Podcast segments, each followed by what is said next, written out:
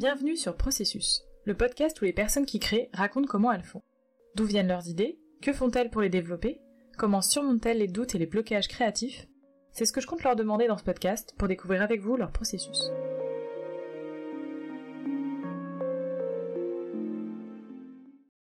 Dans cet épisode, Lionel Davoust, auteur notamment de la saga de fantasy Les Dieux Sauvages, nous parle de la suite de son processus.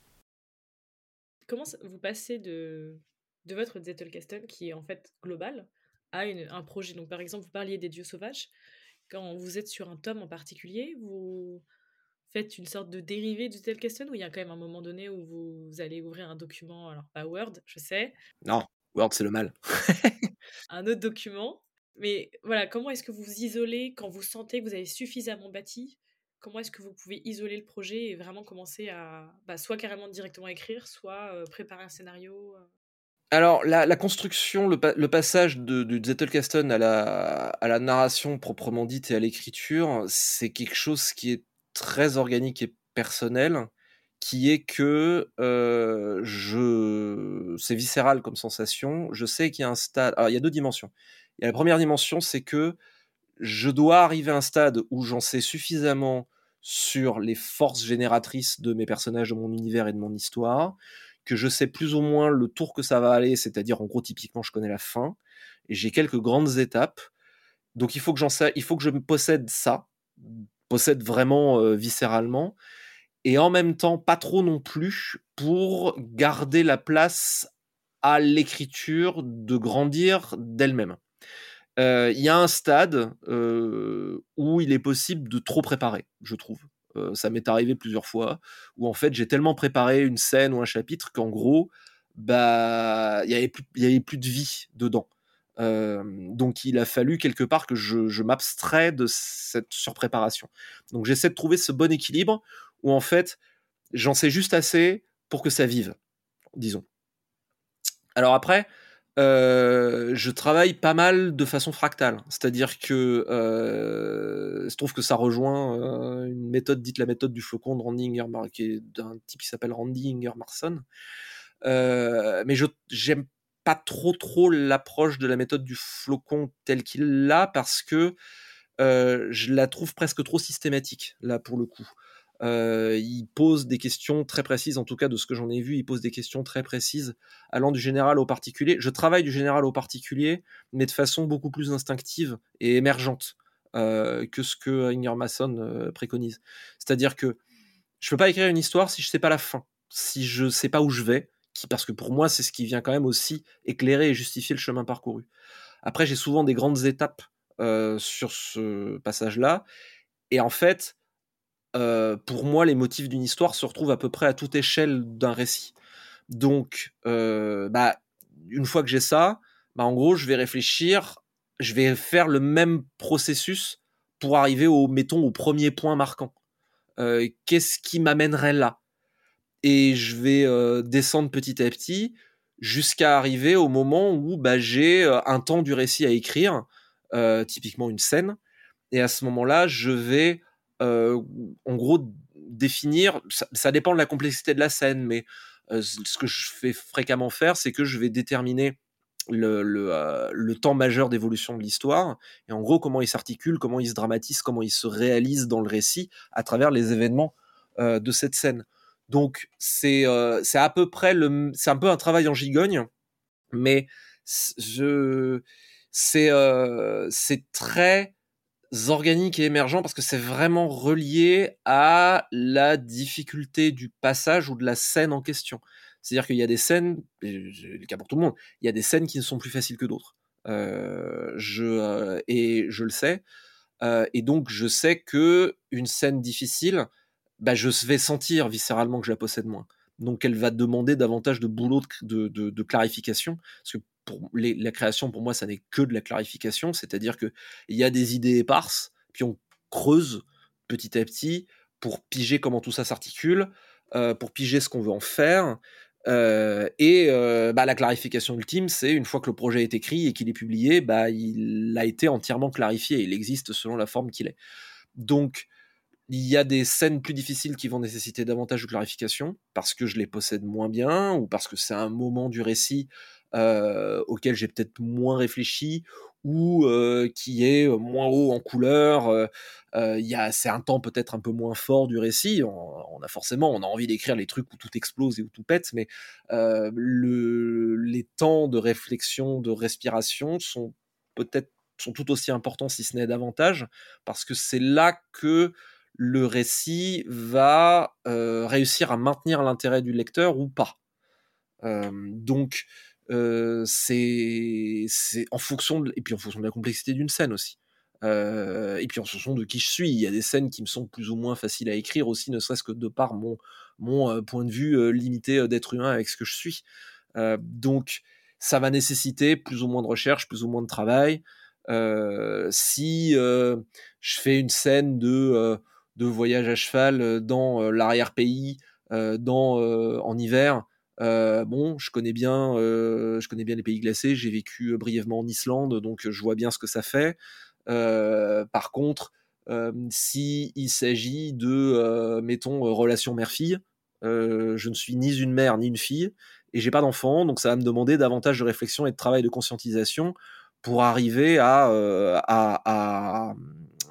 raconter quelque chose d'une manière qui me semble, encore une fois de mon point de vue limité, raisonnablement authentique. Euh, en tout cas suffisamment pour faire les, pour, en tout cas suffisamment pour que l'histoire fonctionne. Mais ça, du coup, ça arrive plutôt dans la réécriture, c'est pas au moment du premier jet. Si, au moment du premier jet, je vais, le, je, vais, je vais faire ce travail de conscientisation aussi, malgré tout, parce que je ne peux pas raconter quelque chose si je ne sais pas ce que je raconte. Pendant le premier jet, vous allez avoir des périodes de, recherche Absolument, tout le temps. Euh, tout le temps. Je vais, euh, par exemple, là, je, parlais tout à l'heure de, de, de, la scène avec l'incendie médiéval. Je trouvais qu'un incendie à un moment dans la ville, à cet endroit-là, ça avait du sens pour diverses, diverses raisons dans l'histoire et que c'était un bon truc. Par contre, je me suis dit, ok, d'accord, mais ça marche comment un incendie médiéval vraiment? Mon épouse est pompier, euh, donc euh, elle peut euh, vachement m'aider sur les, les questions dynamiques du feu et tout, on en a déjà beaucoup parlé. donc j'ai un peu absorber euh, humblement, en tout cas, le, vernis de connaissance suffisant pour faire illusion dans un roman, euh, ce qui est évidemment euh, très différent que de combattre un incendie pour de vrai. Mais, mais donc j'avais suffisamment de base, mais techniquement, je savais pas comment véritablement, parce que j'avais des personnages qui étaient impliqués dans la lutte du truc, donc en gros, il fallait que j'aille voir comment comment ça fonctionne. donc, mais il y a des tas de scènes où je sais, disons qu'il y a des recherches qui sont nécessaires pour structurer et architecturer une histoire.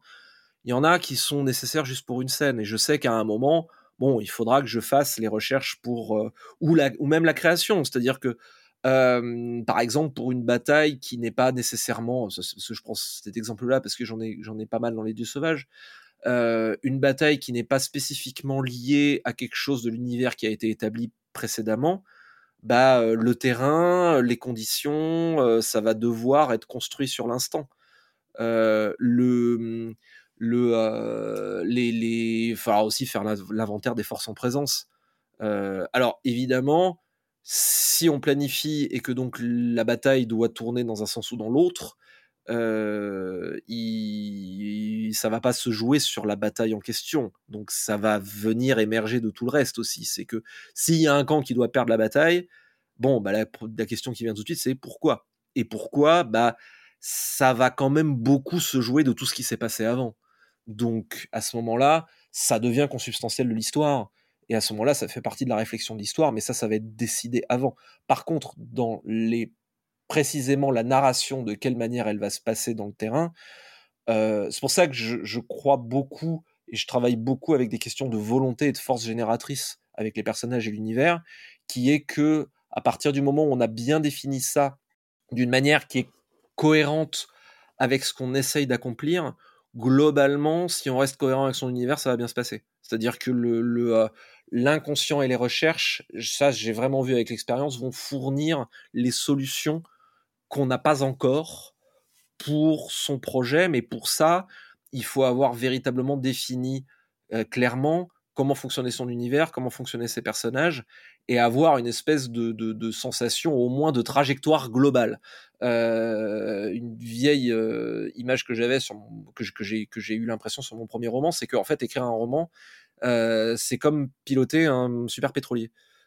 C'est-à-dire qu'un super pétrolier, c'est alors déjà conduire un, bateau, même petit, c'est une expérience extrêmement troublante par rapport à la route, parce qu'effectivement, on donne un coup de barre et ça réagit pas tout de suite. Euh, Super Pétrolier, c'est encore pire, c'est-à-dire qu'en gros, ça partit sur une direction, et si vous donnez un coup de barre, ça met une demi-heure à tourner. Euh, un roman, c'est un peu ça, c'est-à-dire qu'on part sur un cap, il y, a, des volontés des personnages, il y a une dynamique qui, qui se donne dans l'histoire, et ça va prendre une certaine direction. Et on peut éventuellement infléchir le cours des événements volontairement, mais la meilleure manière de procéder, à mon sens, c'est de prendre le bon cap dès le début. Donc c'est pour ça que moi je fais ce travail de réflexion et de conscientisation sur le cap où je vais.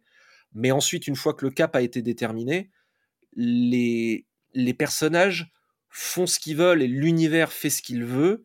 Mais comme normalement j'ai bien donné mes conditions initiales, je vais retomber sur mes pattes. Et l'expérience m'a trouvé que je retombe toujours sur mes pattes. Et que si je ne retombe pas sur mes pattes, en général, c'est que il y a quelque chose que j'ai pas compris que mes personnages ou que mon monde ou que mon histoire me disent et que j'ai pas amené à la conscience.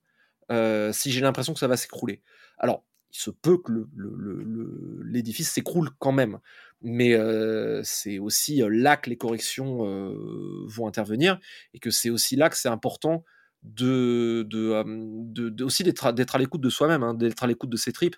Et il faut savoir différencier. C'est pas évident, mais c'est un truc qui est précieux de savoir différencier le moment où l'on se dit à la vache, je galère parce que c'est difficile. Bah ça, malheureusement, bah, c'est la vie, c'est le boulot, donc il faut persister. Et il y a c'est difficile parce que ça ne va pas. Et ça, par contre, ça c'est beaucoup plus alarmant. Et, euh, et, le cas échéant, bah, euh, il, il, faut savoir, mais ça c'est une des c'est une des vraies grandes difficultés de l'exercice, il faut savoir s'arrêter pour se dire non ok là il faut euh, en gros j'ai pris un mauvais cap avec mon super pétrolier quoi. Il faut que je, il faut que je parte euh, il faut rouvrir la carte quoi. voilà il faut exactement il faut qu'en gros même il faut que je remonte dans le temps en gros il faut pas que je parte de ce sport là il faut que je prenne un cap différent quoi. Ça peut être le cas. Malheureusement là où je dis que c'est une difficulté c'est que ça ça peut être un gros piège notamment quand on fait ses premières armes parce que et même plus tard, hein. c'est-à-dire que je me fais encore aussi avoir régulièrement avec ce truc-là, où euh, j'ai l'impression que j'ai mal démarré ma scène, qu'elle va pas là où il faut, et donc on peut vite tomber dans un enfer de correction perpétuelle, qui est une forme idéale de procrastination, parce qu'on a l'impression qu'on bosse, mais en fait, en vrai, il y a un moment, il faut, il faut avancer, quoi. Il y a un moment aussi il faut aussi savoir reconnaître quand il y a il faut se dire bon bah je sais pas si je vais sur le bon cap, je vais peut-être couler euh, en heurtant un iceberg, mais il y a un moment, il vaut mieux aller là où le navire visiblement va, même si on avance à vue, plutôt que de corriger éternellement en avançant jamais. Euh, et il vaut mieux risquer de couler au milieu de l'Atlantique. On aura toujours appris quelque chose. Euh, il faut pas construire le bateau comme ça. Euh, que cette métaphore fonctionne extrêmement. Cette métaphore fonctionne étonnamment bien en fait. que que effectivement de rester de rester au port éternellement. à un moment, il faut y aller quoi. donc et, et ça m'arrive, ça je dis je dis c'est quand même un truc qui qui guette quand même proportionnellement plus jeunes auteurs et autrices parce que aussi on apprend aussi à être sensible à ces tripes et il y a quand même quelque chose de très viscéral dans, dans ce métier je trouve. Mais euh, je me fais régulièrement avoir. Il m'arrive régulièrement de passer une demi-journée sur une scène en me disant ah ça va pas en essayant de la tordre dans tous les sens parce que j'ai l'impression que ça va pas. Pour tout ça une demi-heure une demi-journée pardon pour arriver à la conclusion que bah oui en fait ma première idée était la bonne et c'était bel et bien ça qu'il fallait faire on peut considérer que c'est un peu du temps perdu, que si j'avais eu euh, le, courage de l'écrire comme elle était, euh, bah, j'aurais pas perdu une demi-journée. Et idéalement, il vaut mieux faire ça. Euh, des fois, on n'y arrive pas toujours. Des fois, on a besoin de se rassurer soi-même. Et, et, et c'est pour ça que je parlais tout à l'heure, c'est pour ça que je parlais tout à l'heure de validation interne et de validation externe, c'est que il y a quand même une grande part dans ce métier notamment au début et pour arriver à la fin, et même encore plus tard d'ailleurs, qui consiste à vaincre la trouille. Donc, plus vite on apprend à vaincre la trouille avec des choses internes, endogènes, en travaillant son courage et sa discipline, mieux on est. Plus vite on est, en fait, aussi. Euh, je veux dire, il y a, quand même énormément de conseils d'écriture sur Internet qui ne traitent uniquement que de trouille et de discipline et de procrastination. Donc c'est quand même bien qu'il y ait un truc derrière. Et encore une fois, je comprends, hein, ça fout la trouille d'écrire. Je suis le premier à, en souffrir aussi. Euh, mais donc du coup, bah, c'est là, ça sera toujours là. Donc la question ensuite, c'est ok, qu'est-ce qu'on fait avec ça et de quoi on a besoin soi-même pour et moi, ma manière de faire, justement, c'est de structurer, de clarifier au maximum, parce que je sais que je suis paralysé. Je sais que clarifier abaisse mon seuil de trouille au point où je peux écrire. Euh, par contre, il y a donc un. C'est comme avec Boucle d'Or et les Trois Ours, hein, il y a un endroit où le porridge devient trop froid. Et donc, euh, j'ai trop, j'ai trop structuré, et pour le coup, là, ça devient une espèce de paralysie à l'envers qui est que je veux faire bien tout ce que j'ai imaginé et tel que je l'ai structuré. Et il n'y a rien de mieux pour tuer l'énergie d'une scène et faire une scène qui au final marche pas. Donc, il y a, y a, voilà, mais c'est un, un, équilibre qui est éminemment personnel. Ça fait une vingtaine d'années que vous écrivez, j'imagine qu'en plus ça a évolué euh, en 20 ans. Absolument. Ah non, ça a absolument évolué avec le temps. Euh, j'écris aujourd'hui, euh, bah voilà, ça fait euh, quelques temps maintenant que je travaille sur la saga Les Dieux Sauvages. C'est un truc que je n'aurais absolument jamais pu faire quand j'avais 20 ans, par exemple. C'est beaucoup trop complexe. c'est beaucoup trop complexe. En plus, il y a des choses de, il y a des fondamentaux de la narration que j'avais pas. Que je pouvais apprivoiser sur des nouvelles, des novellas ou même une, des, séries plus courtes ou moins complexes.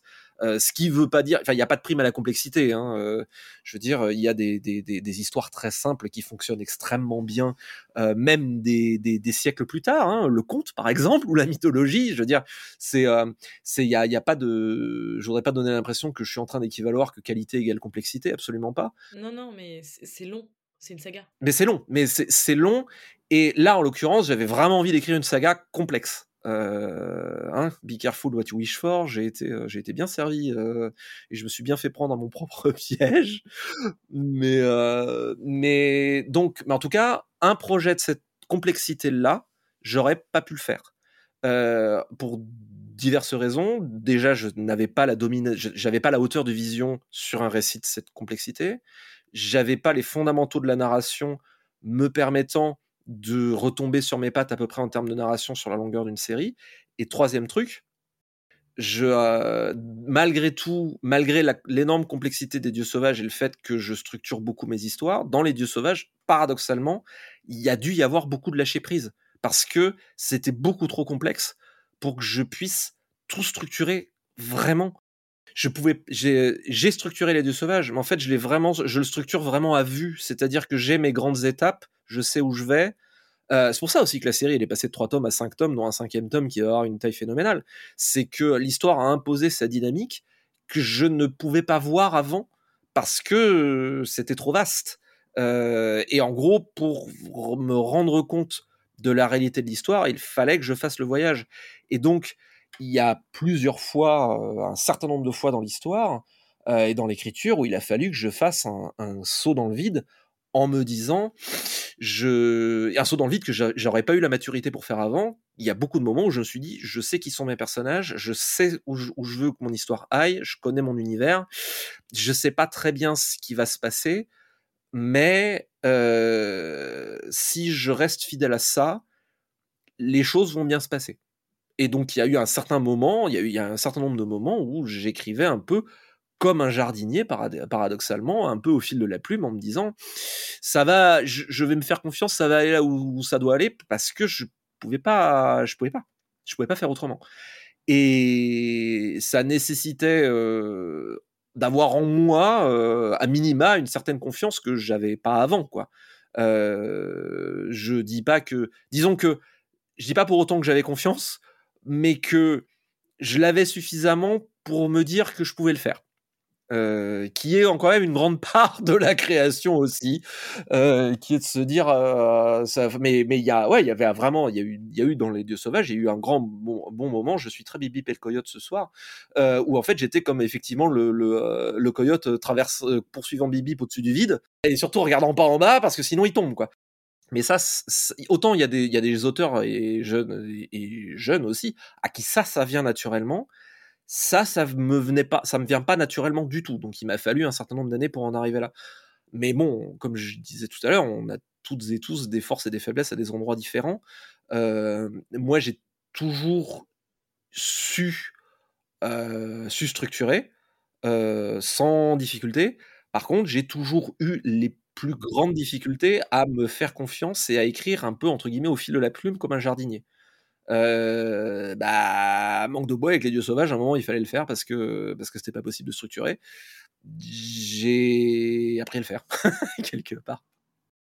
Donc ce que je comprends en fait, c'est que vous vous revenez toujours à, à cette euh, vision claire que vous avez établie et vous vérifiez en fait si la vision elle est toujours claire ou pas.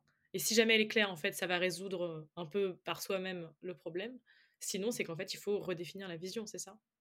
C'est ça. Si je bloque, euh, il y a toujours une raison. Donc, si je bloque, la question pour moi devient automatiquement pourquoi? Pourquoi ça bloque?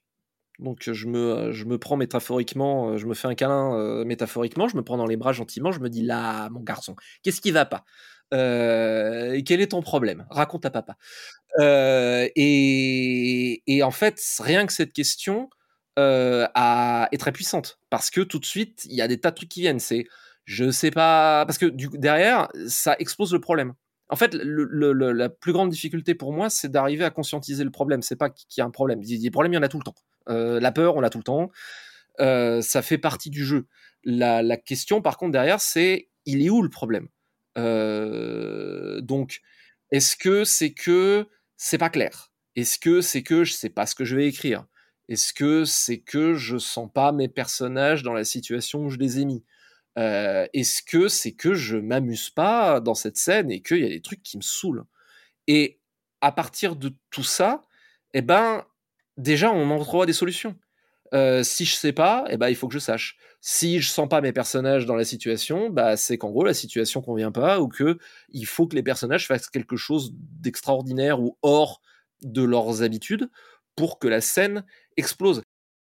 Si les personnes sont contraintes dans une scène qui leur convient pas et que la réaction logique c'est justement qu'ils explosent et que je sais pas ils renversent la table en, poussant des cris d'orfraie, bah une scène qui pouvait être barbante à l'écriture et, et, malaisée parce qu'on essaye de faire rentrer un truc rond dans un truc carré, au contraire peut exploser justement parce qu'on laisse les personnages exister. donc et à partir de là, à partir où on identifie le truc, les solutions elles arrivent tout de suite et si c'est qu'on s'amuse pas, eh ben, il faut pas écrire ça en fait. il faut écrire autre chose, ou alors il faut sauter ce passage-là qui est barbant, ou alors, ou alors, alors c'est vraiment que en dernier recours parce que c'est, il faut essayer de trouver une manière de, de, rendre la scène amusante si vraiment c'est un passage obligatoire. Mais pour moi, c'est uniquement qu'en dernier recours qu'on fait ça. je suis toujours de l'avis qu'il faut pas écrire les trucs qui saoulent. Donc, et à partir de là, bah, ça relance la, machine créative. Mais la plus grande difficulté, je trouve, dans ce domaine-là, c'est pas la difficulté, c'est d'identifier qu'il y a une difficulté et, laquelle elle est. Et souvent, ça fait peur parce que ce qui va derrière, c'est de se dire j'ai une difficulté, mais je veux pas le voir parce que diverses raisons, je devrais pouvoir être capable d'écrire, ça c'est un grand truc. ou alors je, ça me fait peur, je vais pas trouver. Mais en fait, en réalité, on trouve toujours. Vraiment, la difficulté, c'est d'identifier que ça va pas. Et à partir du moment où ça va pas, bah, on pose la question pourquoi, et à partir du moment où on sait pourquoi, et bah, la réponse, elle est à portée de main, en fait. c'est ce, processus-là qui est beaucoup plus difficile, je trouve. Donc, si ça va pas, en général, c'est soit que ça m'amuse pas, soit que c'est pas clair soit que, soit que, en tout cas dans mon cas personnel, soit que j'essaye justement de faire rentrer un truc rond dans un truc carré. Et en fait, ce dernier cas est le plus enthousiasmant paradoxalement parce qu'en fait, ça va me permettre de me faire me dire super, je vais pouvoir faire voler en éclat le cadre du récit une nouvelle fois et il va se passer des trucs cool et ça va me donner du carburant narratif pour, pour, pour, pour plein de pages à venir parce que justement, ça va être inattendu. ça va me surprendre moi, ça va surprendre les lecteurs. voilà, ça c'est vraiment mon, cas de figure favori. C'est quand justement je vais pouvoir donner un, redonner un coup de pied dans la fourmilière alors que ça ronronne un peu. Si je sais pas, bah, c'est facile. Il suffit de savoir quelque part. Donc faut faut clarifier. Alors là, il y a plein de questions de, de techniques littéraires ou, de, narratologie qui peuvent venir. Mais la première question, c'est surtout, bah, ok, ils en sont où mes personnages? Qu'est-ce qu'ils ont envie de faire et qu'est-ce qu'ils ont envie de faire d'intéressant? Et qu'est-ce qu'on pourrait leur faire faire de cool? Et, enfin, si je m'amuse pas, eh ben, mon premier réflexe, c'est de me dire, ok, comment est-ce que je peux sauter ça pour arriver au prochain moment qui est excitant? Et uniquement en dernier recours, de me dire, bon, je suis vraiment obligé de passer par cette scène-là, et de me dire, à ce moment-là, si vraiment je suis obligé, qu'est-ce que je peux faire de cool? Globalement, je suis porte fermée. Je, je, demande rarement de l'aide parce que j'ai une tendance un peu solitaire. J'en discute. la, seule personne à qui je m'ouvre de ces trucs-là, avec qui j'en discute, c'est encore une fois mon épouse, qui est la deuxième personne à aussi bien connaître Evan Egir après moi. Et, et, du coup, je, j'aime bien brainstormer avec elle. Je, je, fais du, je, fais beaucoup de rubber ducking avec elle.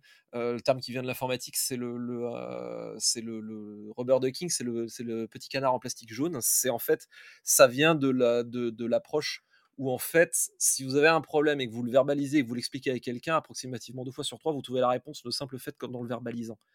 Et, donc, et, la blague est devenue dans l'informatique où en gros, c'est eh vous pouvez aussi expliquer le problème à un petit canard en plastique jaune, ça marche aussi. Donc, si, vous avez personne sous la main, ça marche. Et je l'ai fait pour des copains qui sont dans l'informatique et dans le jeu vidéo où régulièrement ils me demandent, ils me, disent, Tu veux bien être mon canard? Et ils m'expliquent leurs problèmes. Et, alors après, je donne des, idées, hein, mais, souvent, je sais qu'en gros, ils ont besoin de verbaliser le truc. Et mon épouse a la gentillesse de, bien vouloir être mon canard. mais même, enfin, des fois, j'en discute avec elle quand, je coince ou quand je doute aussi de certains trucs, de certains tours narratifs en me disant ah, je passerai bien là-dessus. voilà, je teste un peu. Ça permet de tester un peu en amont des idées en disant voilà, est-ce que ça te paraît stupide, intéressant, pas juste, etc. J'aime bien discuter processus avec, avec, les, avec les camarades, manière, approche, etc. Mais je travaille vraiment beaucoup porte fermée. je, justement, moi, j'ai vraiment cette, cette protection quasi maladive et obsessionnelle de de la, de la flamme créative. Et, et je ne montre que quand je suis sûr de ce que je fais. et je voilà, moi j'ai une grande tendance à chercher ma, ma, Alors après, tout le monde est différemment, mais moi j'ai une grande tendance à chercher ma validation en moi d'abord et mes idées en moi d'abord. éventuellement à aller m'inspirer en allant marcher, ouvrir un bouquin, réfléchir, faire une marche de réflexion, ouvrir Google Images pour chercher une inspiration d'endroit ou voilà pour chercher des paysages, ce genre de choses, c'est le cas échéant. mais j'aime le processus de réflexion avec moi-même. je lis des tas de trucs complètement hors fiction et hors imaginaire pour voir de quoi le monde est fait, essayer encore une fois hein, d'être aussi, aussi moins bête que possible que la veille, autant qu'il me soit capable, autant qu'il me soit humblement possible. Donc, je, mais je sais qu'il y a beaucoup d'auteurs qui fonctionnent pas du tout comme ça, hein, qui, qui eux, eux et elles aiment l'aspect émulation, conversation et tout. J'aime beaucoup l'aspect émulation, conversation avec les camarades, mais sur des questions de processus et, aussi sur le fait de partager la joie du, de faire un truc en ce moment qui est cool et qui est sympa. et c'est vachement sympa de partager la joie de, travailler sur des choses qu'on aime ensemble. mais voilà, mais mmh, c'est sur la réflexion, je tends à être très très porte fermée. je suis très très très porte fermée de manière générale. Alors la, la première règle du Critic Club, c'est on parle pas des critiques. Et la deuxième règle du Critic Club, c'est on parle pas des critiques. Euh, c'est grosso globalement, euh, forcément ça évolue avec euh, ça évolue aussi avec l'âge et avec l'expérience et aussi avec l'assurance qu'on prend nécessairement au fur et à mesure que qu'on avance. alors quand j'ai fait mes corrections et que j'en vois, je suis généralement serein parce que je sais que j'ai fait de mon mieux. donc du coup, je ne peux pas aller plus loin que ce que j'ai fait. Et aussi, je sais ce que j'ai voulu faire. Donc, quand j'ai des retours, je sais quel est le but. Donc, à ce stade, il ne s'agit plus que d'exécution. C'est-à-dire que j'ai pu avoir, j'ai des intentions qui pour moi sont claires dans ma tête. Je sais ce que j'ai envie qu'on en retire, autant que faire se peut. Hein. je, des fois, des fois ça marche pas, mais en tout cas sur le petit pool de bêta lecteurs que j'ai, plus ma directrice d'ouvrage, avec qui on travaille ensemble depuis très longtemps maintenant et qui est la troisième personne à mieux connaître Evan et après moi. je, en tout cas pour, pour ces projets-là, je, je sais ce que j'ai voulu faire. Donc en gros, je m'intéresse à la réception qui est est-ce que j'ai réussi mon coup ou pas? Et si j'ai pas réussi mon coup, c'est que l'exécution n'est pas à la hauteur et que donc il faut remanier. Et j'ai aucun problème à le faire. Euh, ça me pose pas de soucis. et en, général, je suis à ce stade-là entouré de gens qui me veulent du bien et ont à cœur d'essayer de comprendre ce que j'ai voulu faire et de voir là où ça marche et, où, et, et là où ça marche moins. Donc, si ça marche moins, eh ben, c'est que l'exécution n'est pas suffisante et que donc bah, à ce moment-là, on, voit comment ce qu'on peut altérer dans l'exécution pour, pour que ça marche autant que faire se peut. Donc, donc ça, je suis très serein à ce stade-là. après, une fois que le livre est livré, magnifique allitération, pour moi, mon travail s'arrête là, en fait. alors après, bien sûr, il y a la promotion et tout, mais je veux dire, mon travail de création est fini, vraiment. C'est-à-dire que je lâche prise complètement sur le bouquin. Et ça m'est arrivé plusieurs fois, alors là moins parce que je suis très sur les dieux sauvages, donc je ne fais que ça, mais ça m'est arrivé plusieurs fois de me dire à un moment il y a un truc qui sort et de me rappeler ah oui tiens il y a ça qui sortait. et j'ai parce que moi je suis déjà passé à autre chose. C'est fini. Le, je, je, je n'ai plus aucune main sur ce qui va se passer ensuite. Donc j'ai vraiment lâché prise. Donc, alors après, sur les, chroniques sont, sont variées. globalement, je me suis. des fois, c'est vrai qu'on a des critiques qui vous descendent pour diverses raisons, qui n'ont pas toujours à voir avec la qualité du récit, ça arrive parfois. je suis devenu là aussi assez serein là-dessus déjà, il y a des trucs. encore une fois, c'est Elizabeth Gilbert qui le dit très très bien sur je sais quel bouquin qu'elle avait écrit. Je crois que c'est Signature of All Things. Euh, je sais pas quelle est la signature des de, des choses. Je sais pas comment il a été traduit en français. Mais elle raconte dans comme par magie cette histoire que j'aime beaucoup. Donc je trouve que c'est là exactement la bonne attitude à avoir. elle parle de, de, ce bouquin qui a été assez long à écrire. je crois que c'est celui-là. Hein, j'ai peur de dire une bêtise. Mais bon, parle d'un bouquin qui a été assez long à écrire et sur lequel elle l'a lâché du mieux qu'elle pouvait, mais elle sentait qu'il y avait des trucs qui avaient été un peu, notamment un personnage qui avait, dont elle se disait, elle pouvait pas le servir mieux que ce qu'elle a fait. Et et les chroniques pointaient, les chroniques un peu négatives pointaient ce personnage-là comme étant insuffisant. Et j'adore, elle, dit dans Comme par magie, elle fait avec beaucoup de bienveillance et de gentillesse, elle dit ils sont mignons quand même, ils s'imaginent qu'on sait ne sait pas là où on a été bon et là où on a été mauvais. Et c'est vrai. Il y a des trucs dont on sait qu'on a géré. Il y a des trucs dont on sait qu'on a moins géré, qu'on a fait de son mieux. Donc, quand une chronique négative pointe un aspect négatif du bouquin dont j'ai conscience, ma réaction c'est bah oui, bah je sais, je sais, oui, bah on est d'accord, ouais. et, et, voilà. Et aussi, bah, les, avis de lecture sont, aussi variés que, les personnes. Alors évidemment qu'on espère avoir parlé au plus grand nombre et qu'on espère avoir été reçu dans ce qu'on a essayé de faire par le plus grand nombre. donc, bah, on espère que ça marche. Mais moi, très vite, je me suis dit, s'il y a 20% de gens dans les avis, les retours, les avis sur Amazon, les machins comme ça, qui n'adhèrent pas, pour moi, c'est une validation des 80% positifs. Alors, il faut que la proportion soit dans ce sens-là. Hein. Si à l'envers, c'est plus compliqué.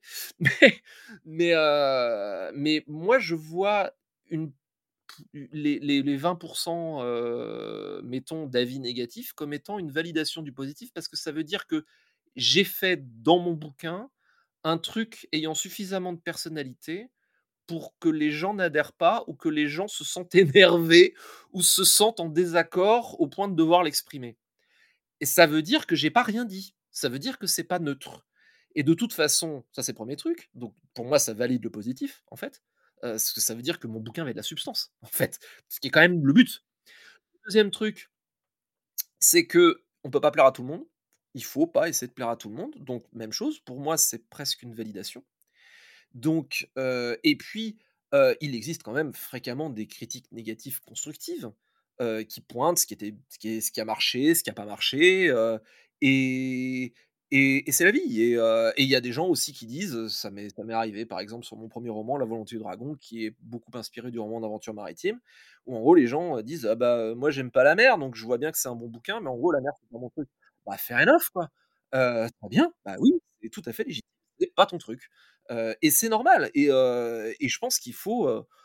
il, faut être très serein avec ça. Ce qui n'est pas forcément facile, hein, surtout quand on commence. Et je dis ça avec maintenant presque 20 ans de publication professionnelle derrière moi. J'étais pas pareil au début. Hein, mais bon, à mon avis, plus vite on arrive là, et, en plus, c'est des trucs qu'on contrôle pas, donc toujours la même chose. Plus vite on arrive là, et, moins on se fait de mal. Par contre, le truc qui, j'avoue, m'agace un peu, c'est des fois les, les, petites, les guerres intestines sur Internet qu'il peut y avoir entre médias, parce que ça n'a rien à voir avec la qualité du texte. J'ai la chance d'être un mec, donc j'en fais moins, en moyenne, j'en fais moins l'objet que, que mes camarades autrices qui ont malheureusement le gros défaut d'être une femme et c'est plus et, et, en général elles font plus facilement la cible de ce genre de choses hélas encore en 2022 bref voilà et aussi le, voilà il y a, toujours une petite proportion de, chroniques où en gros visiblement les gens sont passés à côté et ont vu ou non pas ou, en gros ont vu dans le bouquin quelque chose qui a rien à voir avec ce que le bouquin est.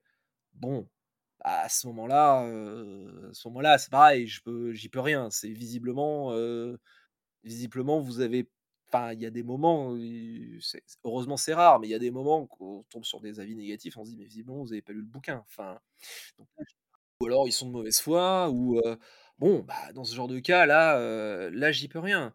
ça met, ça, arrive rarement, mais des fois, d'avoir comme ça des messages de gens qui disent qu'ils sont pas rentrés dans le truc. Et, j'ai pas de problème avec ça. J'ai pas de problème à dire que je suis pas un auteur pour tout le monde. Vraiment. Je, je, je... C'est ce que je réponds d'ailleurs fréquemment en disant Bah, ok, bah, visiblement, vu ce que tu me dis, je suis pas l'auteur pour toi. C'est pas grave, le monde est vaste. Il y a plein de bouquins. Fais-toi plaisir avec d'autres trucs c'est très bien, il n'y a pas de souci. j'ai, moi, mon but, c'est de faire plaisir aux gens à qui je serais susceptible de pouvoir faire plaisir, disons. C'est ça mon but. les lecteurs et lectrices qui me font l'honneur et la joie et l'avantage de me suivre depuis quelques temps, les nouveaux qui arrivent toujours dans la, dans la, dans la bande et, sont toujours bienvenus. voilà, c'est, j'ai pas, je pense de toute façon que l'art ne pourrait être, l'art ne L'art a une valeur d'universalité, mais il ne peut pas il ne pourra jamais plaire à tout le monde même une œuvre considérée comme un classique ou universelle, etc., peut pas plaire à tout le monde pour diverses raisons. Et, et c'est pas grave. Et en plus, il y a quand même deux choses. Il y a les goûts et il y a l'exécution technique. L'exécution technique, on peut quand même avoir un petit peu d'objectivité dessus, c'est-à-dire l'œuvre accomplit-elle la mission qu'elle s'est visiblement donnée dans, dans, ce qu'elle est? C'est-à-dire que bah, le, le, je, prends, je prends dans le cinéma, je veux dire, vous regardez pas Jean-Luc Godard comme Indiana Jones. Bon, on n'attend pas d'Indiana Jones qui soit Jean-Luc Godard et inversement. Et, voilà. Et, d'ailleurs, la même personne peut, à des moments différents de, la journée, aimer les jeux Godard et Indiana Jones. Il n'y a aucun problème là-dedans. Et tant mieux. Et c'est toute la, joie et la diversité de l'art. Donc, voilà. Donc globalement, je, pas c'est pas évident, mais je, je pense que c'est comme, dont je parlais tout à l'heure avec l'édition. Il faut, voilà, une chronique positive, c'est merveilleux. Une chronique négative, c'est la vie.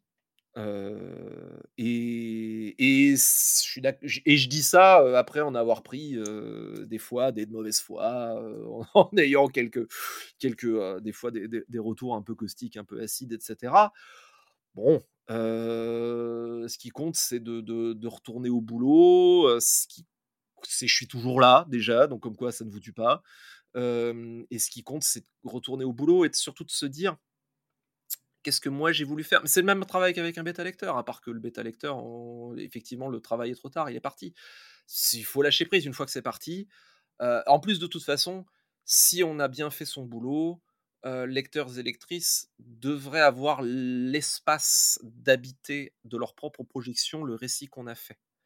Donc, il y a des rencontres qui se font ou qui se font pas avec des bouquins. Il y a des rencontres qui se font à. Et puis, on a toutes et tous eu ça. Et parmi le poditoire, je pense que c'est le cas aussi. Il y a des, y a des rencontres qu'on arrive à faire avec certaines œuvres à certains moments et, et qui marchent pas plus tard et inversement. Et bah, c'est pas grave, c'est aussi. Et toutes ces choses-là, on les contrôle, mais tellement pas. Le, les circonstances dans lesquelles le lecteur ou lectrice va rencontrer ce qu'on a fait, tout ce qu'on peut faire, c'est d'essayer de faire son travail du mieux possible, avec le plus de cœur et d'authenticité et de technicité possible. Et le reste, voilà, on vous. Alors après, quand on essaye de gagner sa vie, c'est effectivement il y a des, il y a des impératifs un peu plus pressant. Mais, mmh, c'est pour ça aussi que Elisabeth Gilbert, toujours elle, dit un truc qui me plaît beaucoup, malgré tous les bénéfices qu'elle a et la stature qu'elle a. Elle dit qu'elle a toujours essayé d'avoir un boulot alimentaire en dehors de, de, l'écriture pour ne pas demander à sa muse de la nourrir, parce que c'est lui demander quand même sacrément de boulot. Et je, alors, j'ai la chance de pouvoir vivre de l'écriture depuis quelques temps maintenant, mais en plus en ne faisant pas que ça, c'est-à-dire qu'en faisant ateliers, conférences sur la créativité, etc., qui sont des choses qui sont annexes à l'écriture, mais qui ne sont pas l'écriture même. Et, ça me donne aussi la marge de manœuvre et la possibilité de tenir le discours que je tiens. parce que parce qu'on fait ça pour la joie de la création et si on commence à, Et c'est tellement facile de se mettre de la pression même à soi. Donc, justement, comme disait tout à l'heure, il faut réussir à, cajoler le, tempérament joueur de l'enfant pour qu'il vienne jouer avec nous. Euh, Dini disait, psychiatre spécialiste de la créativité, de la productivité, etc. Il, voilà, il parle d'un projet créatif comme étant le, jeu de l'enfant canalisé par les règles de l'adulte. Voilà, moi j'aime bien cette image, j'aime bien cet équilibre que je trouve qu'on retrouve dans la création à tous les niveaux, qui est que il y a ce qu'on appelle l'inspiration, il y a les idées, il y a les envies d'un côté, mais de l'autre côté, le travail doit leur donner une forme, ne serait-ce que le simple acte de s'asseoir devant le clavier pour écrire, même si on structure rien du tout et qu'on écrit au fil de la plume, si on ne fait pas à un moment cet effort-là délibéré, il ne se passera rien l'art naît de la contrainte et aussi le fait de, enfin, quand je fais des, des, confs, notamment en productivité, en proposant justement Zettelkasten et Getting Things Done pour ce qui est de la, des projets à échelle claire, c'est-à-dire déclaration d'impôts, etc. Il y a beaucoup de gens qui me disent oh là là, mais c'est tellement systématisé, ça tue l'inspiration. Moi, je veux pouvoir aller battre les falaises de Fécamp en étant pour pouvoir écrire comme ça sans, sans structure et sans routine la structure, c'est ce qui permet d'évacuer tout le profane et, tout le, et tout le barbant aussi. et la structure, c'est justement. Et la routine, c'est ce qui donne la place de jouer et d'exister. Sinon, c'est juste du chaos, il n'y a rien qui se fait. Du coup, c'est ma deuxième saga. donc j'ai été confronté à la chose déjà deux fois sur le fait que des commentaires arrivent en cours d'élaboration. je m'efforce, je, ne me laisse jamais influencer sur l'histoire. je sais où je vais et c'est la raison d'être du projet. Donc, donc je prends garde à voilà, je ne me laisse jamais influencer par les hypothèses ou par les idées globalement. Je me laisse généralement pas influencer par les retours et par les, commentaires, même en cours d'un projet en cours d'écriture. Le seul truc sur lequel je prête un peu attention et je prête l'oreille, c'est sur la réception des personnages et sur la clarté des événements. ça, je regarde simplement ça pour voir si je me suis très planté par rapport au cap que je me suis fixé. Si je me suis très planté par rapport au cap que je me suis fixé, vraiment, alors ça m'est, ça m'est jamais arrivé, mais je suis attentif à ça pour voir en gros si les intentions de la saga vont bien là où elles vont, là où elles doivent aller.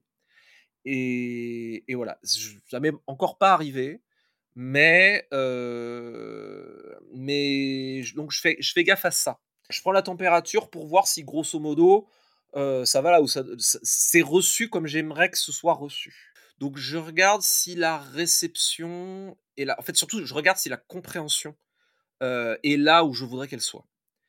Et globalement, je touche du bois, ça s'est plutôt bien passé. Mais si jamais ça elle n'était pas là où je voudrais qu'elle soit, ou sur l'ambiance aussi, sur la perception de l'ambiance, si ça n'y était pas, je ça, ne veut pas dire que je changerais la structure ou que je changerais des événements, mais je mettrais peut-être des accents peut-être un peu subtils sur certains aspects de, de, de l'histoire. Ou aussi s'il y a des dimensions, je pense notamment sur la, dimension politique des dieux sauvages, je sais que tout le monde n'est pas hyper fan de politique, ce genre de choses. Il y a des gens qui adorent ça. Il y a des gens qui trouvent ça un peu longuet. Donc, je regarde un peu quelles sont les dimensions. Qui... Ça, j'ai fait sur les dieux sauvages. J'ai regardé quelles étaient les dimensions qui étaient perçues dans le récit. Et je me suis efforcé de bien travailler la tension narrative et l'intérêt narratif sur toutes les dimensions qui étaient perçues dans le récit. Ça ne veut pas dire que je change l'histoire, mais ça veut dire que je prête spécifiquement attention à certaines dimensions, par exemple, en toujours en prenant bien soin d'être clair en prenant bien soin d'avoir bien des, trucs intéressants à raconter dans chaque fil narratif. Normalement, c'est la base, hein, mais je fais attention de prendre, d'avoir bien des, suffisamment d'éléments narrativement intéressants dans chaque film narratif de manière à susciter l'intérêt, y compris de quelqu'un que ça ne branche pas. Alors c'est la base et je le fais partout, mais du coup j'y prête d'autant plus attention en voyant les, les, les, les, les retours. C'est en gros, je vais pas changer le plat, mais le cas échéant, si on me dit ah il pourrait y avoir un peu, un peu plus de sel et que je regarde que ouais effectivement ça pourrait avoir un peu plus de sel, allez on, va faire plaisir, on va mettre un peu plus de sel. Ça oui ça dérange pas, ça ça ça ça ça change pas le projet et si je vois que ça peut faire plaisir et que ça mange pas de pain, bah je le fais quoi.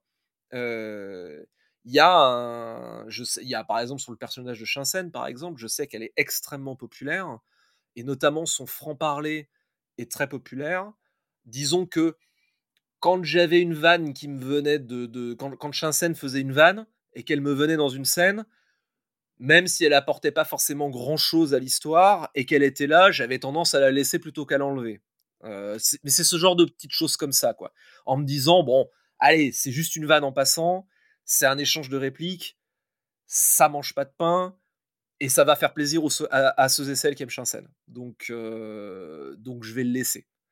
Euh, alors que peut-être que j'aurais peut-être pu avoir tendance à me poser la question en me disant est-ce que c'est vraiment pertinent? J'aurais peut-être laissé quand même. Mais disons que c'est plus ce genre de micro-équilibrage de ce genre-là, plutôt qu'étant vraiment de la grosse, du, du, des choses de fond. Je ne je changerai, pas, je changerai pas le fond bon, par contre, si ça allait pas du tout, peut-être que je me poserais des grosses questions de restructuration sur, sur le fait de me dire bon bah visiblement le projet marche pas, mais normalement ça c'est l'éditeur qui le voit ou la direction d'ouvrage qui le voit avant avant publication et qui va pointer, qui va pointer des trucs qui vont pas. Quoi.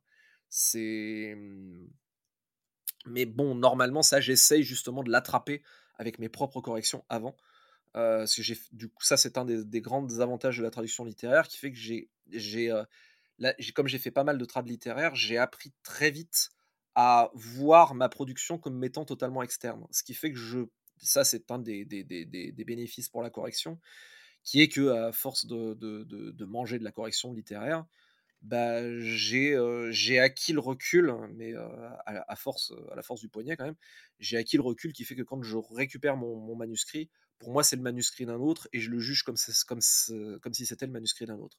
Une manière d'acquérir ça, si on n'a pas fait de trad littéraire, c'est de se mettre dans un groupe dans un groupe d'écriture et de faire les commentaires sur les autres en fait. C'est le meilleur exercice en fait, quand les gens se mettent dans les groupes d'écriture, souvent ils veulent des retours sur leur travail, ce qui est évidemment pertinent, mais la meilleure chose qu'on puisse apprendre dans un groupe d'écriture, c'est pas les retours qu'on a sur notre propre travail, c'est les retours qu'on va faire sur ceux des autres, parce que ça oblige à amener à la conscience la perception d'un texte et ça oblige à le formuler de manière rationnelle, euh, argumentée et bienveillante pour la personne qui va recevoir l'avis. Et bah du coup, si on arrive à faire ça, et bah ça donne le recul pour apprendre petit à petit à le faire sur ses propres textes et arriver à se corriger soi-même et justement voir ces failles-là avant qu'elles n'arrivent à la maison d'édition ou pire au public. Mais alors, de tout ce qu'on s'est dit, vous disiez que c'est difficile d'écrire, il y a des moments qui sont... Bah, déjà, ça prend du temps, c'est tout bête, mais c'est quand même un marathon. Et plusieurs marathons, en plus, quand on écrit beaucoup de livres, il y a des moments qui sont difficiles. Du coup, qu'est-ce qui vous Comment ça se fait que ça fait 20 ans que vous continuez à vous infliger ça, j'ai envie de dire? C'est une excellente question et je me la pose. je me la je me la suis, j'avoue, je me la suis un peu posée pendant l'écriture du tome 5 qui va terminer probablement à 1500-1600 pages.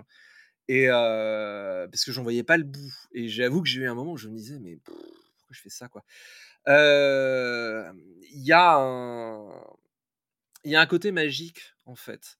C'est-à-dire que les, les, les, premiers sont les, vraiment les plus difficiles, je trouve. parce que on, on, apprend tellement de choses en même temps, on apprend à raconter, on apprend à, mettre du rythme, on apprend tout, quoi.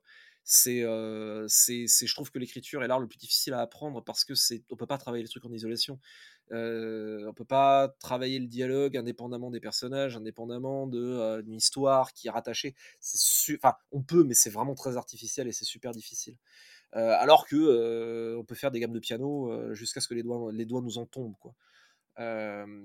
donc, il y, a, y a plusieurs. Il y a, y a un côté magique en fait. Il y a un côté magique quand on a, au bout d'un moment, un peu, quand on a fini quand même par un petit peu par rattraper ces bases-là, il y a un moment magique de voir l'histoire vivre d'elle-même et l'histoire apporter des trucs qu'on aurait jamais imaginé consciemment. Il y a quelque chose d'ineffable là qui est vraiment fascinant et qui est addictif en fait. Il y, a, y a aussi le côté de se dire, il y a le côté voyage en fait, il y a le côté de se dire j'ai fait ce voyage complètement incroyable et invraisemblable. Là, je, parlais du tome 5 des Dieux Sauvages, je suis au 4-5e dans l'écriture d'un énorme bouquin, qui là je suis à 2 millions, 2 millions 8 sur 3 millions 5 à peu près. 2 800 000 signes sur 3 millions 5, donc on va terminer à quelque chose comme 1500 pages facile, je pense. Et mmh, il y a un côté, le, voyage a été long et difficile, notamment avec la longueur du truc, parce que je parlais par rapport à la musique, le, fait de ne pas avoir de feedback pendant quasiment un an et demi, deux ans d'écriture en se disant mais je suis en train de faire ça tous les jours, est-ce que je vais seulement quelque part? Il faut être très entêté mais le, le, le, moment où le truc prend vie, c'est-à-dire où vraiment le, la, la, la, masse critique apparaît et où on commence à mesurer le, le, sentier parcouru, c'est le même plaisir qu'en rando, en fait. C'est le même plaisir et le même masochisme que dans la rando de montagne. C'est-à-dire que vous montez avec un barda de 20 kilos, et il y a toujours, enfin, je sais, enfin, après, il y a peut-être que moi, mais moi, quand j'adore la rando, mais il y a toujours un moment où je me dis, mais pourquoi je m'inflige ça? Pourquoi est-ce que je suis en train de me faire mal aux pieds, de me crever, de, sentir le fennec avec mon, mon sac à dos de 20 kilos? Pourquoi est-ce que je suis en train de faire ça alors que j'aurais pu rester chez moi manger des chips en regardant Netflix? Pourquoi je fais ça en fait? Mais bah, vous le savez quand vous êtes arrivé en haut et que vous regardez le, la vallée et vous dites Waouh, la vache, c'est beau quand même. Ça aurait été quand même con de pas venir jusqu'ici. Et c'est ça. Pour moi, c'est vraiment ça.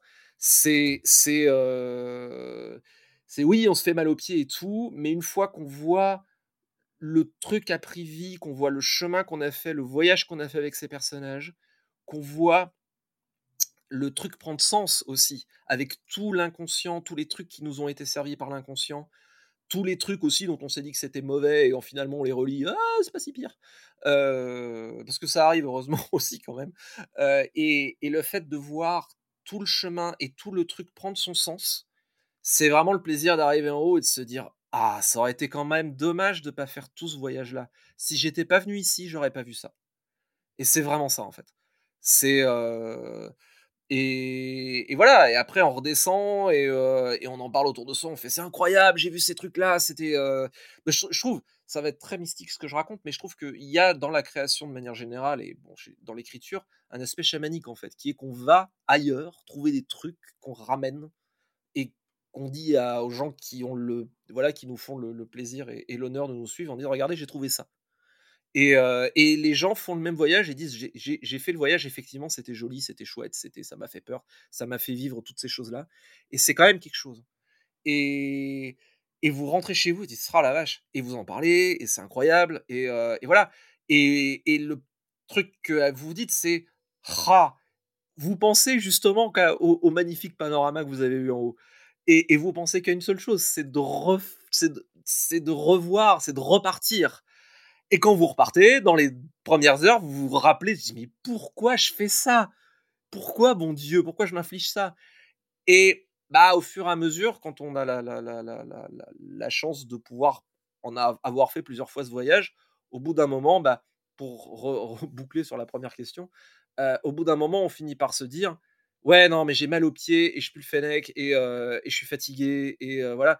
Mais on finit par se rappeler que non, mais il y a, la vue en haut. Il y a la vue et il y a l'expérience même de faire le trajet, sans vouloir rentrer dans le masochisme, euh, parce qu'il faut pas, il faut faire quand même ça pour se faire plaisir. Mais au bout d'un moment, c'est comme, c'est aussi comme en rando et c'est aussi comme dans le sport. Alors, je suis pas un grand sportif, je suis pas encore arrivé à ce niveau-là, mais tous les sportifs vous disent qu'à un moment, euh, la, la, il y a un côté addictif dans l'effort bah, dans l'écriture et dans la création long cours, je pense qu'il y a aussi de ça, qui est de, de il y a l'effet addictif de se dire, alors pas quand on a des, pas, pas, pas quand évidemment on est dans une deadline et qu'on est très en retard, mais il y a, il y a, quand on a ce juste équilibre de pression, quand même un petit peu pour se,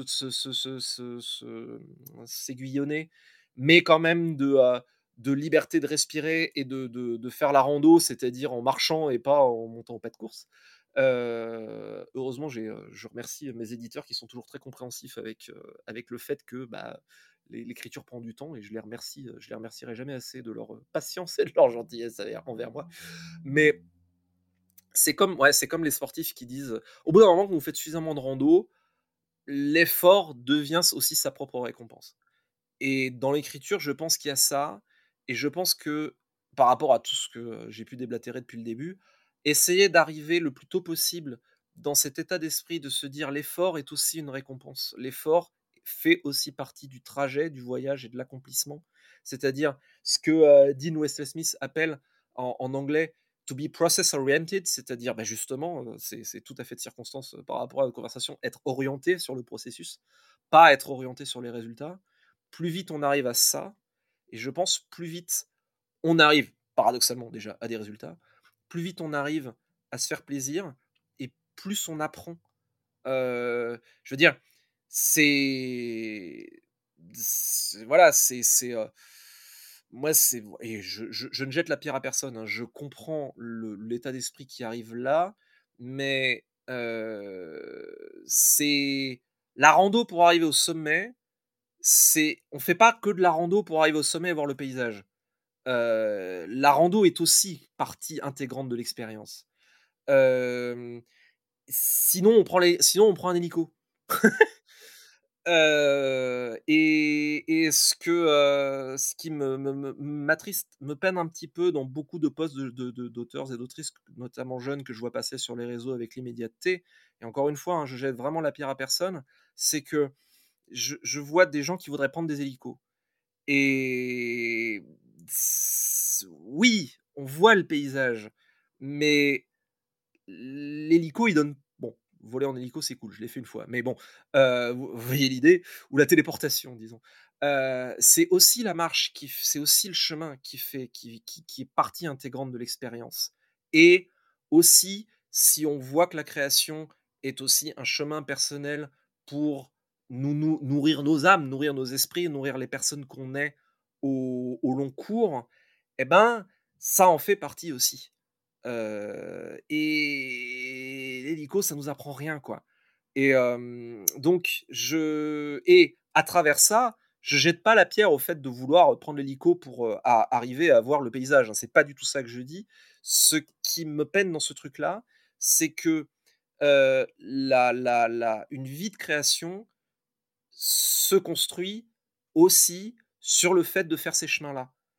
Et si on prend l'hélico tout le temps, bah, il n'y a, y a, y a pas l'apprentissage et surtout, il n'y a pas le trajet personnel de, encore une fois, je reviens toujours à ce truc-là, mais de validation intérieure, de confiance en soi et d'assurance, qui est quand même un truc chouette à apprendre aussi dans l'existence de manière générale. Et, ça manque, je pense. Et, pourquoi c'est un problème? Parce que cela peut, encore une fois, souffler des flammes qui auraient plein de trucs à nous dire, qui auraient plein de trucs à, nous enseigner aussi à travers leur création. Et, bah, moi, je veux pas des flammes évanescentes. Je veux déjà, je veux que les gens aient la possibilité et la confiance et la solidité en eux-mêmes de l'avoir construit pour dire ce qu'ils ont envie à dire et, et, qu'on apprenne tous de ce que tout le monde a à, dire. Et, et aussi, bah, moi, ça me fend le cœur des fois quand je vois des, des, des, des, posts de, d'auteurs et d'autrices qui disent j'ai vu ça plusieurs fois en ligne, des gens qui, qui, qui étaient jeunes, qui avaient l'envie de, de, de, publier, qui étaient peut-être un petit peu verts encore pour l'édition traditionnelle, qui ont fait de l'auto-édition et qui. Alors, il y a d'excellentes raisons de faire de l'auto-édition, hein, loin de moi l'idée de dire le contraire. Par contre, quand c'est par impatience, à mon avis, c'est dommage. Et j'ai vu des gens dire, j'en ai vu malheureusement beaucoup, dire j'ai fait de l'auto-édition, je l'ai fait trop tôt, j'étais pas prêt, j'étais pas prête. Du coup, bah, j'ai un peu. Euh, et j'ai un peu perdu la foi, quoi. Et ça, ça me brise le cœur. Mais vraiment, vraiment, ça me brise le cœur. Euh, de me dire, mais enfin. Donc voilà, donc je. je L'écriture est un métier de patience. Vraiment. la création, de manière générale, surtout si on veut le faire professionnellement, non pas au sens gagner sa vie, mais au sens de l'artisan, c'est-à-dire avec la, suffisamment de, de, de, hauteur artisanale pour obtenir de manière raisonnablement fréquente le résultat escompté, on va dire. Ça n'a rien à voir avec des questions de, gagner sa vie ni rien, hein, et ça n'a rien à voir avec des questions de chiffre de vente ni rien. Pour moi, un professionnel, c'est ça. et il y a tellement de visions et de trucs à dire et, voilà je trouve ça dommage parce qu'en plus ça veut dire que on a des gens aussi qui ont bah, qui ont perdu leur foi par rapport à leur propre création et c'est tragique quoi donc l'écriture la création de manière générale c'est un c'est un art de patience l'écriture encore plus et mmh, j'en veux un peu aussi à, Amazon et à toutes les plateformes qui, font miroiter un petit peu à de mauvaise foi des chiffres de vente, des carrières phénoménales et météoriques, etc. oui, ça existe, mais bon, c'est quand même pas la norme. Et, malheureusement, bah, ça, peut, ça peut un peu casser des gens qui auraient peut-être eu besoin justement de, de, souffler un peu plus sur leur feu et de le nourrir. Et donc vraiment, je, si j'espère qu'il y a des personnes dans, dans, le poditoire à qui ça peut parler. Je veux dire, là, l'écriture est un art de patience et ça ne se jauge pas à. bon, je suis mal passé pour dire ça, mais je le pense vraiment, ça ne se jauge pas à la longueur des bouquins, ça ne se jauge pas à la quantité de publications, ça ne se juge pas à la vente, ça ne se juge pas au, nombre de ventes. ça se juge au plaisir et à la qualité de l'artisanat et à la capacité que l'on a d'aller toujours plus loin dans ce qu'on a envie de faire. moi, mon, un de mes, de mes envies depuis très longue date, c'était d'arriver à avoir le niveau de faire une saga de la complexité de Dieu sauvage. je pense, peut-être que je, je à, à l'heure actuelle, peut-être que je me trompe, et peut-être que je dirai le contraire plus tard, mais à l'heure actuelle, je pense que je suis arrivé au maximum de ce qu'il serait raisonnable de faire dans une saga en termes de complexité avec les dieux sauvages. après, ça serait incompréhensible. ça serait difficile à suivre, ça serait difficile de rester intéressant, de maintenir une tension narrative, etc. Sur ça serait difficile de. Je pense que l'édifice le, s'écroulerait. Et en termes de complexité, je pense que je. Donc je suis très content d'avoir ça parce que je voulais arriver à faire ça un jour. Et j'adore ce format-là et j'en ferai d'autres quand j'aurai suffisamment oublié, hein, le, la montée sur la, rando avec le sac à dos de 23 kg là. et je referai parce que j'adore ce format-là. mais donc, enfin, le c'est un métier de passant. Il m'a fallu, j'ai commencé à travailler sur les dieux sauvages en 2016. Le premier tome est publié en 2017. Je veux écrire sérieusement. j'ai toujours voulu écrire. J'ai commencé à écrire, j'avais 6 ans j'ai voulu commencer à écrire sérieusement dans les années 2000 et j'ai commencé à publier professionnellement en 2004. Il m'a fallu, à partir du moment où je me suis dit je veux écrire sérieusement et je veux faire ce genre de truc, il m'a fallu 16 ans pour arriver à aborder un projet de la taille des dieux sauvages, en étant dans l'écriture à plein temps. Euh, je dis pas que je suis un modèle, il y en a certainement qui vont beaucoup plus vite que moi. Euh, et je leur souhaite d'ailleurs, je leur souhaite d'être plus malins que moi. Euh, mais c'est juste pour dire que euh, je dis pas ça en disant il faut 16 ans pour voilà rien, rien de tel. encore une fois, il y a des gens qui sont allés beaucoup plus vite. Mais c'est juste pour dire que si on n'est pas un minimum concentré justement sur le processus, je veux dire on et si on, est suspendu à la réception, au nombre de likes, ce genre de trucs, enfin, on se rend très malheureux très vite. Donc, donc voilà. Et encore une fois, hein, tout le monde n'a pas besoin de fonctionner comme moi je le fais. Mais si je peux poser une question, c'est de se poser justement cette question-là. C'est de se dire quel genre, de quoi ai-je besoin? Et si vous avez besoin de likes et de, de, de, de, publier à fond avec la porte ouverte parce que vous fonctionnez comme ça, et eh bah, très bien, quoi. Mais ne partez pas du principe que tout le monde fonctionne comme ça et que vous avez besoin de fonctionner comme ça. J'ai plutôt tendance à dire, surtout par les temps qui courent, peut-être, posez-vous peut-être la question d'éventuellement de pêcher par l'excès inverse. au moins d'essayer. Merci à Lionel d'avoir partagé avec nous son processus. Vous pouvez découvrir son travail et les références qu'il a citées dans la description de cet épisode. Merci pour votre écoute. J'espère que cet épisode vous a plu. Si c'est le cas, partagez-le autour de vous. On se retrouve au prochain épisode pour découvrir un nouveau processus.